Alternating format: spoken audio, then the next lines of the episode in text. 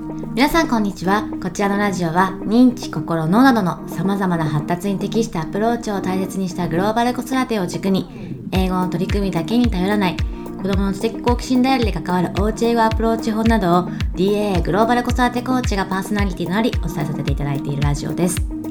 DAA のインスタライブ、そして YouTube チャンネルで取り上げたテーマのアフタートークとしてこちらでお話をさせていただいておりますので、よかったら合わせて Instagram または YouTube を見ていただけましたらと思います。こちらではこんなテーマの内容を聞いてみたいなどのリクエストを随時受け付けております。テーマリクエストいただけます際は概要欄にあります URL からぜひお聞かせいただけましたらと思います。DAA グローバル子育てコーチ養成講座についても概要欄にある詳細 URL からご覧いただけます。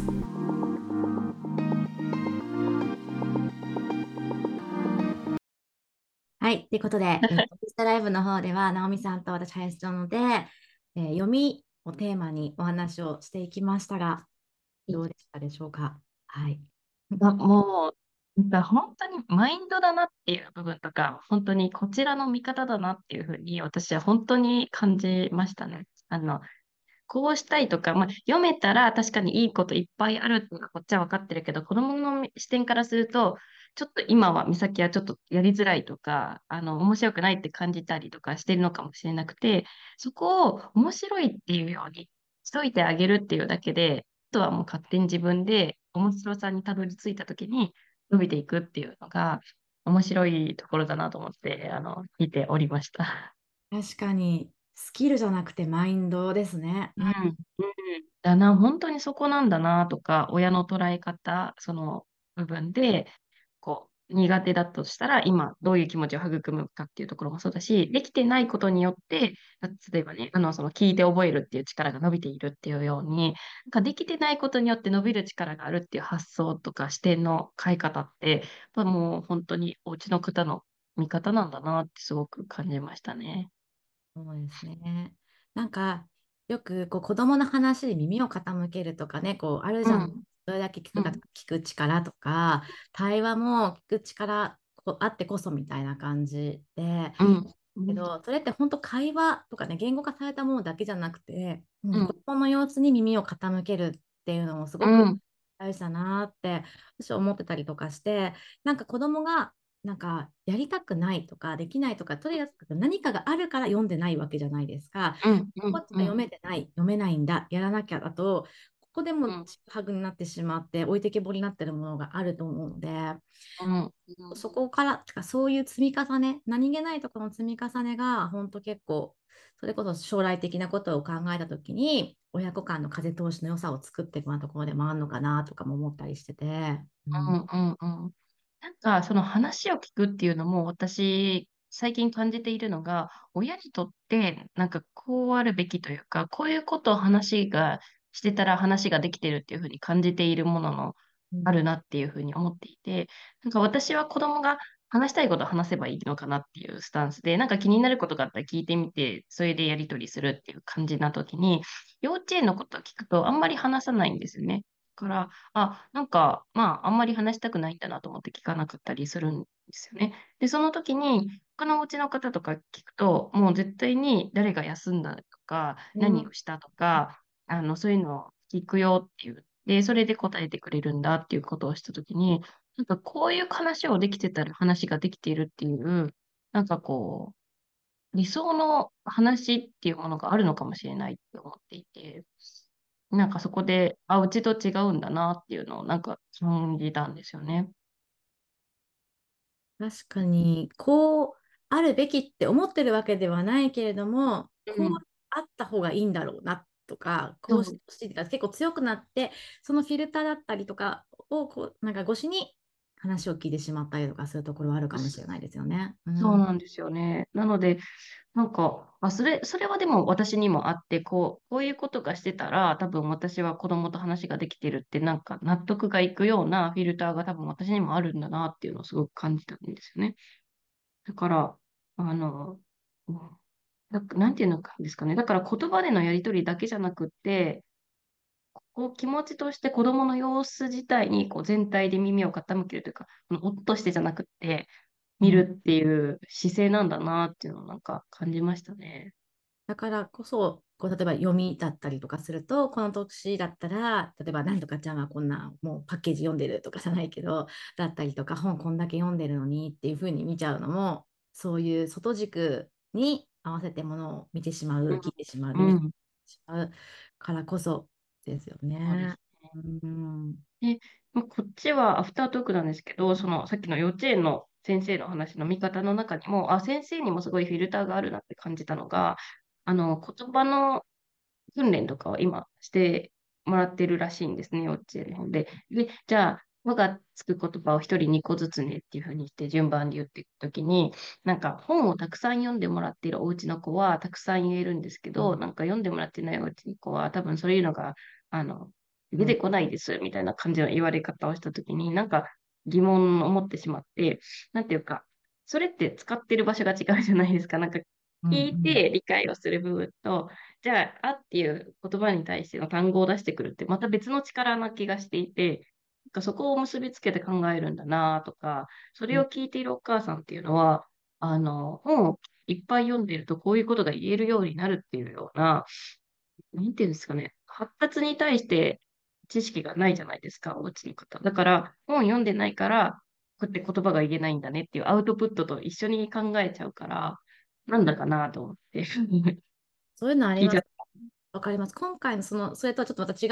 う角た。度に。もしれないんですけど、なんかこう、往々にしてこう、なんか研究だったりとかの結果を受けて、なんかこう言われたりとかすることだけど、それもその、どの角度でそれを言ってて、どういう調査をしたのってすっごく思うことがあって、うん例えば、あの、たくさん本読んでもらってるお家の子じゃないですけど、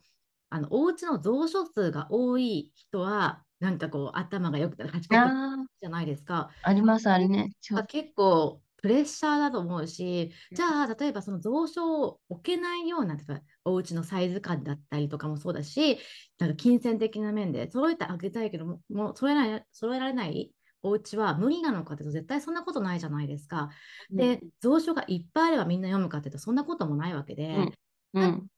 その研究とかあって、得たい結果を得る形で研究してるっていうか、もうそこ自体もフィルターかかってるなって思う。うん。があって。そうですね。そうですね。本当にそそうなんかうちの子も東大のなんか研究に参加したことがあるんですよ。なんかちょっと、え、なんかね、結構ネットでやってて、募集、へえ。面白そうああ、そうなんですで、うん、ね。なんかよくやってます。参加したのも3年生とかそんな感じですよ。ほんと最近。参加したときに、えっとね、どういうやつだったかな。えーっと、想像力だかごい、なんかこう話を聞いてどう想像するのかとか、イメージとかなんかそういうやつだったかな。うん、で、やっぱそれこそいくつかこう、まずはうん検査みたいなのをするわけですよね。うんこれ読めるかなとか、こうかなとか。で、あの、ストーリーをこう言ってもらって、それを今聞いたストーリーを絵に描いてって、どんな風にあなただったら描くみたいなのあったりとかがあって、うん。やったんですけど、それだけだけど、ヒアリングが全然ないんですよ。うーん、なんか、例えば小学校3年生の女の子で、例えば本がまあ好きみたいな、な感じなんですよ。で、うんこの子の特性はどういうふうに組むんだろうってすごく思って、全く聞かれることもなく、で、このタイプの子はそれこそあの聞いて言うの難しいなじゃないけど、この問題できないんじゃなくて難しいよっていうのがあったりとかするわけですよね。でも、それを全体的で、小学校3年生の女の子はこういう傾向みたいなふうになるわけじゃないですか。こうう何、ん、うん。なんだろう、研究ってって思ったことがすごくあって。うん、うんそうですよね。だから、その時に、あ、発達に対しての正しい理解をお母さんたちが持つといいなとか、もっと引きで先生の言葉を聞けるんじゃないかなって思った時に、養成講座がね、いいなってすごい思ったんですよね。ってな、そこで、ここで。あの、知らないだけだと思うんですよ。本当にそれ。なんか言い方が悪くなっちゃうんですけど、知らないだけっていうと、でもうん本当知らないから不安になってしまったりもそうだし、それはいろんな面で、その発達だけじゃなくて、世の中の人もこういういろんな人がいるってことを知らないから、この時期こうなんだっていうふうに言っちゃったりとかうし、ん、うん。うん、知らないだけ。そうですよね。私もう一個ね、うんって思ったのが、なんか、あの、自分、なんか、先生の話を聞いているかの確認のやつで、先生の話を聞いて、それに対して何か、何て言ったってもう一回言わせるんですけど、うんうん言えなかったら聞いてなかったって判断になるんですよ。それなんか違うなって思うんですよね。あ違うところを使う能力が違うとか、だから、なんかうん、その確認が何だろう、なんだろう、と 思ってうん、うん、うん。やったんですよね。それは皆ができることでもないし、そもそもね、作業自体はすごく2つのこうってざっくり言えばあるから、のことじゃないですか、やることがね。聞いて理解するというかやつと、それをまた自分の中で情報整理をしてアウトプットすると、使っている力が違うのに、そこを一緒くたに捉えてしまっていることに対して、なんか、うんってなって、でそして、その聞いて、もう一回言えるという能力は、誰にとって必要な能力なのかって考えたときに、やっぱり、その、教育者側にとって都合のいい子供を育てるためにはそれができた方がいいんだろうなとか、自分で考えて予測をして何かをするとか、そういうことができる子っていうのは、要するに学校の先生にとって扱いやすい子っていうのためにこの能力を求めてるんだなっていうのをなんか感じてしまって、うんって思っちゃったんですよね、私は。まあ全然悪気なく、それが当たり前、そういうものだうん、としまってるだけで、深掘りができてなかっただけだと思うんですけど、そうん、もそもそういう教育が生まれた原点って何かっていうと、やっぱりうん、その兵隊教育じゃないけど、まあ、そういうふうにね、やっていかなくちゃいけない時期があったから、まあ、うん、うん、洗脳的にね、それがうん、うん、残ってるだけであって、それが、は、そのね、作った側の都合であって、全然その子うん、供たちのことだったりとか、教育で言えば、発達うん、のこととかは、もう、うん、子外視じゃないですか。うん、それを引きずって、まあ、ちょっとね、ね、うん、逆に変な自信をなくさせてしまいますよね、子供にね。うん。そう。で、それを、なんか、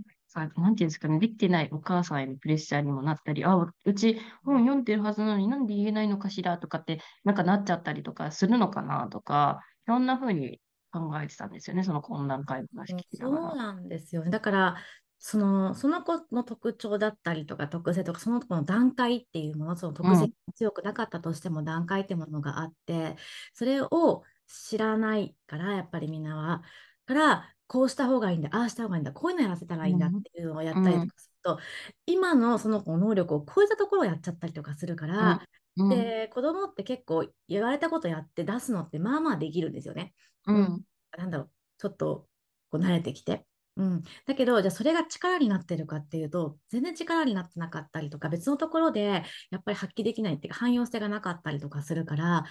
すごくもったいないので、なんかお家の人ってこうね、やっぱり頑張って、こう子供のこと伸ばしたいっていう気持ちがあるから、良かれと思ってやってたりとかしてることになったりすると思うんですけど、うん、うん、うん、まあ、あれでいいから、今それ焦らないで、急がないでってこととかもすごく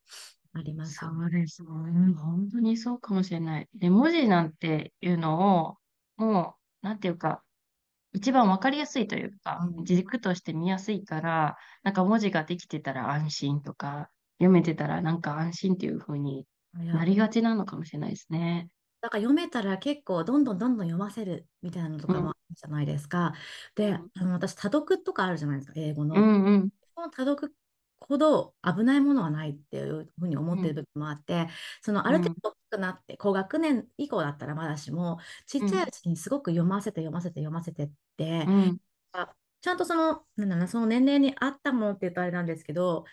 なんか先に先に行くじゃないですか、多読、多読って。うん、うん、レベルを上げていく。うん、うん、内容がどんどん抽象的になるじゃないですか。うん、うん、象的な思考ができてないときに、抽象的なものを読んでも、結局それが力になるかっていうと、知ってる単語とかできるかもしれないし、わかうん、るけど、うん、なんか深く思考ができない状態なものにいっぱい触れなくちゃいけないから、だからそうやって、なんだろう、できるようになったらもっとこれができた方がいい子だって言って、例えば分かりやすいのだったら英検を受けてみようとかなるけど、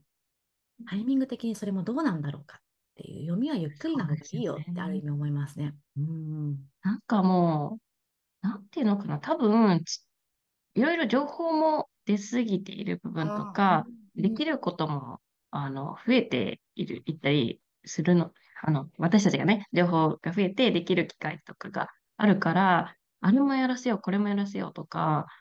なんか、なんていうのかな、そうなりがちなんでしょうね、そうですね。と。なんか SNS ってすごく便利だったりはするけど、いろんな情報だったりとか、あ、こういうのがあるんだって知れたりするけど、ただなんかこう、ちょっとできてたりとか、こういうふうにやればこれができるんだっていうのがありすぎることで、うん、ちょっとね、それで何のためにやってるんだろうっていうのとかも結構出てきちゃうものあるじゃないですか。うんうんうん知ってたらすごい、確かにすごいけど、だからこそっていろんなことを覚えさせる必要はないしとか、うん。いろいろわかります。ね、ありますよね。だからそれこそ発達を生かすと、どれだけ引き算でいくのかが大事なのに、発達を生かすからどれだけ本詰め込もうっていうところがすごくあるじゃないですか。これの時期はこれ本当にそう。これとこれこれやったらみたいな、違う違う違うみたいな。うん。なんか、大人もそうですけど、大人も結構最近の人って余白を作るのが苦手な人が多いんですよね。で、なんかパンパンになってて、まあ、で、能力が高いっていうのもあるから詰めちゃうんですけど、なんかそれを子供に求めてるのかなって感じますよね。本当に、なんか、ね、難しいですよね。だから、その世界線にいるとそれが、ね、まあ、ある意味、いい意味で正義だったりもするだろうから、あれですけど。うん。そうですね。この前、あの、カンボジアに行ったんですけどね。そう、カンボジアにいるときに、普通、なんか一つの部屋を掃除するときって一人で、日本人だと一人で来るんですけど、うんうん。カンボジア5人くらい来るんですって。な のでそれあの、一人当たりの能力がそんなに高くないから、あの、この人はキッチン、この人は風呂、この人はトイレみたいな。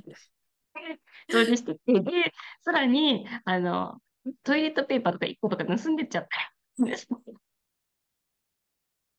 だ。だから、あの、その方が、あの、飲食店経営されてるんですけど、普通日本だったら、1人とか2人雇えばいいところ、だと5人ぐらい雇わないとか。なんかそういうのを聞いたときに、なんか日本人って頑張りすぎなのかなとか、なんか、もう、トイレットペーパー盗んじゃったことが大きくて、頑張りすぎるとなんか続かつかないっていうか。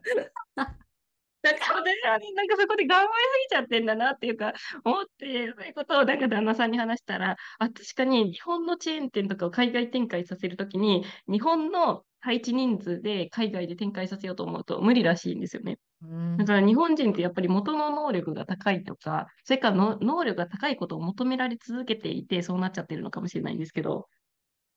あ、そっか、と思ったときになんかもうちょっと、なんていうのかな。なんか、頑張らなくていいんじゃないかなっていうか、なんか、というのが薄いからね。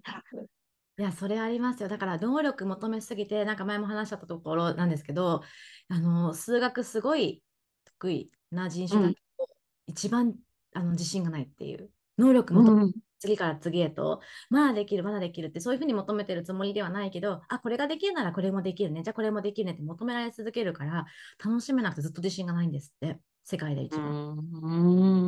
ん、だけど能力はすごいじゃないですか。日本の数学やってれば大体 OK うん、うん。うん。数学のテストで、あの、海外のね、大うん学乗り越えようとしたりするぐらいですからね。うん。だから、そういう人種ではあるんでしょうね、やっぱね。うんあこれやっぱり引きで考えたらそんなに焦らないですよ。いざとなったらカンボジアに移住したらいいんじゃなんで。いやいや、本当にね、そう、もうちょっとね、楽で、だから、ある意味早く、まあ、うちの子に大きくなってほしいとは思わないんですけど、お親心としてゆっくり大きくなってると思うんですけど、あるわかり種、ます。あのね、いわゆる成功の道ではないかもしれないけど、こんなにやってなくても、まあ、生きていけてるよみたいなのをうん、うん、出てあてるっていうぐらい、そうなんですよね。これやっぱり、その、さっき千代さんがインスタの時に言われた、いかに幸せに生きるかって、その子らしくっていう部分だなって、それもお金の教育にすごくつながっているし、そこですよね。そこに対して、美咲のその、今読むとか書くって、そんなに、なんていうのかな、必死にやることなのっていう疑問を一回持つっていう感じですね。うん、そうですね。だから、そのね、やる気スイッチは親が押すわけじゃなくて、やる気スイッチの押し方を自分が子供は見つけていく必要があるじゃないですか。それと同じで、幸せに親がするんじゃなくて、ね、さっきのことだけど、その幸せになる方法を自分で見つけていくことの方が大事だから、そうした時にどれだけ手を引くのかっていうところですよね。なんか、なんだろう。できるようになったとか、それこそ幸せとか、いい職ついたとか、ゴールに持っていくことをすごく頑張るじゃないですか、お家の人って。うん、でもそこに行うんく前の道のりがあって、道のりをに力をつけさせようとはあまりしないっていうか、うん、うん、てるっていうか、ここは勝手に、てか最終的に、結果そこにたどり着いたでいいのに、ここに持っていこうってすごくしちゃうから、いや違くて、その途中だけでいいんだよっていうところはすごく、うん、思いますね。うん。そうですね。なんかその捉え方って、あの、起業家っていう感じの部分があるなって思ってて、起業って大体9割失敗するじゃないですか。だから、あの、いかに数を打ってトライアンドエラーを出せるかっていうところなんですけど、なんか成功されてる方ってその実験をすごい楽しんでるんですよね。うーん。なんか、これだって、これやったらうまくいった、これやったらうまくいかなかったっていう風な捉え方をしてるから、結果っていうよりかは、なんかそっちの方を楽しんでるなって感じがして、なんか、そう、ね、これそういうのもアントプレナー教育のところで伝えていけたらいいですようん。いね。や、本当ですね。もう、せっかくワード出てきたから、ここでちょっ初回と無理やりねじ込んだのかなっていう感じで、で最近しちゃいますけど、まだどこでも言ってないんですけど、とか言って、あの、アントレプレナー教育をね、子供たちにしていけたらなって思ってて、それはね、なんかゴリゴリだからお金、企業とかそういうところではなくて、何が大事なのかっていうのと、他者視点に立つっていう力を育てていくことと世の中の流れ、それが最終的にお金の勉強になつながっていくし、アントレになっていくしってところなんですけど、えっと、実際のね、まあ、とある食べ物を。ちょっと声出しにしていこうと思うとあるにして 引っ張るんですけど。子供たちに売ってってもらおうと思うんですよね。ただ、その売り方すらも決めてませんみたいな。うんうん、決めてもらおうっていうのを長い時間ちょっとかけながら子供とやっていきたいなって思っているイベントというか講座を今、準備しているので、日程はね、もう決まっては一応いるんですけれども、まあ、これからこう出しに出していくので、そうですね。え、いいですか？ここでいきなり出しちゃってるんですけど、いいですか？すいません。私が、なんかちらっと言ってしまったからに。いや、どっかで言った方がいい。どっかで言ったら拍車かかるんで、わかんないけど。そうですね。なんかそういう、いろんなことがやっぱり、あの、つながってきますね。私たちがやってることって何のためにやっているのか、こういうところとか、普段こういう、えっ、と、子育てに対する考え方を持っているから、こういうふうにしているんだっていうところがすごいつながってきたなって今年は感じます。なんか今ね、それこそおうち英語とかバイリンガル子育てとか発信してる人たくさんいらっしゃるじゃないですか。うん、でそこでいろんな情報があるからもうそこで十分だと思うんですよ。だから私たちも、もちろんそういう発信もしたりするけど、それよりもその先のところ、何のためにじゃあおうち英語だったりバイリンガル子育てをしているのかだったりとか、してるからこそ成長ともに出てくるものもあったりする、その先のものをいろいろ情報だったりとか、イベントだったりとかでね、いろいろ提供というかね、していけたら、本当思ってたりします。本当ね。私思うんですけど、本当 DKA の活動って深いなって思うんですよね、一個一個が。だからすごい素敵だなって思ってます、自分で。本当に私も自分でやってて。すごい深いですよね、一個一個に対して、うん、あの深められてて、なんでこれやるのかって、なんていうのかな。ただのなんかイベントやればいいですみたいな感じじゃないんですよね、うん、作ってる側は。そうなんですよ。いろいろとね、これでつなげていきたいなとかね、子供たちの、なんかね、興味とか好きをなんか表現する場所とかもっとできたらいいなとかね、それツールとして英語があるっていう、もう本当英語をツールにできる子たち、それがもう英語はベラベラとかそういう意味じゃなくて、それをツールにしてやるって子がいてもいいし、うん、うん、っていうふうに。で、な私の勝手な希望なんですけど、まあ、強制ではないんですけど、やっぱりこの私たちがなんでそのイベントを持ってるかっていう考えのベースになっているのが、あの千代野さんの養成講座で教えていただいたことなんですよね。子供の発達を生かしていくとか、その心持ちを育てていくとか、なんかあの今の時期にどうしてこの関わりをするのかっていうものがあるからこそこういう場を用意しているっていうのが分かっていただけるので、養成講座を受けていただくと、よりあなんでこういうイベントやってるのかなとか、そこをイベントやってる、じゃあアウトプットする場所だ、さあ行こうとか、お金の講座やってる、お金の勉強やってる、さあ行こうっていうところだけじゃない部分を持っていっていただけるのかなってすごく思っているので、養成講座とのダブル受講がすごくいいんじゃないかな。私が実際受けてね、思うことなんですけれども、思います。いや、ちょっと今の、あの、切り抜いて、また別でアップさせていただきますね。はい。もっとしっかり化粧しとけばよかったな、しまったな。ちょっとどうしよう。そこは容赦なく載せますから。はい、わかりました。本当にいいですか？いいですよ、いいですよ。